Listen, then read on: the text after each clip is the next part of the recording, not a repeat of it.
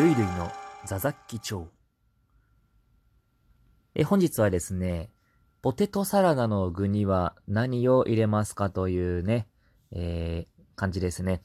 確かにこの辺はあの、各ご家庭のね、好みが分かれていくとこなのかなとは思います。だからポテトサラダって、頻繁に作るものでもない気はしますけどね。我が家そんなに出なかったな、ポテトサラダっていう記憶。作って、いや、うーん、作ってたのか作ってないのかわかんないけど、あんまり記憶にないなうん、なんか実家で食べた記憶はあまりなくて、自分で作る時もあるんですけどね、あの簡単に作っちゃうやつ。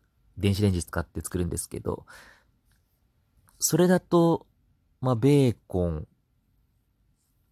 ベーコン、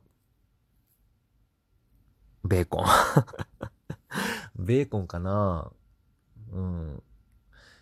まあ、なんでもね、美味しいとは思うんですけどね。ベーコンが好きかな、私は。うん、燻製っぽくしたいならね、その、いぶりがっことか入れても美味しいと思うんですけど。そうだなやっぱベーコンかな、シンプルに。うん。はい。ベーコン。あ、ニンニクちょっと入れるの好きですよ、私。はい、ニンニクベーコン。ということで。ポテサラね。あの、お店に行くとね、やっぱ美味しいポテサラやっぱ美味しいから、これ作りたいなと思うんですけど、あの、ポテトサラダの作り方って意外と手間なんですよね。うん。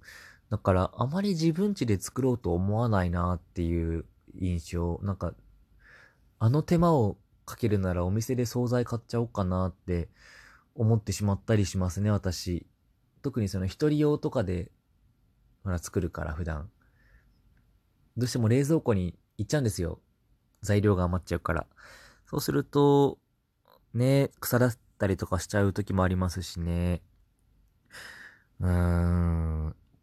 ポテトサラダは、基本的には食べたい時は買っちゃうかな。うん。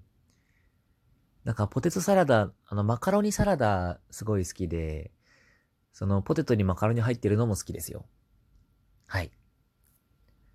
まあ、とりあえずそのお題のね、取りに行くのであれば、私は、ニンニクベーコンということでございますが、皆様はどんなポテトサラダを食べますでしょうかね。はい。ということで、本日は以上。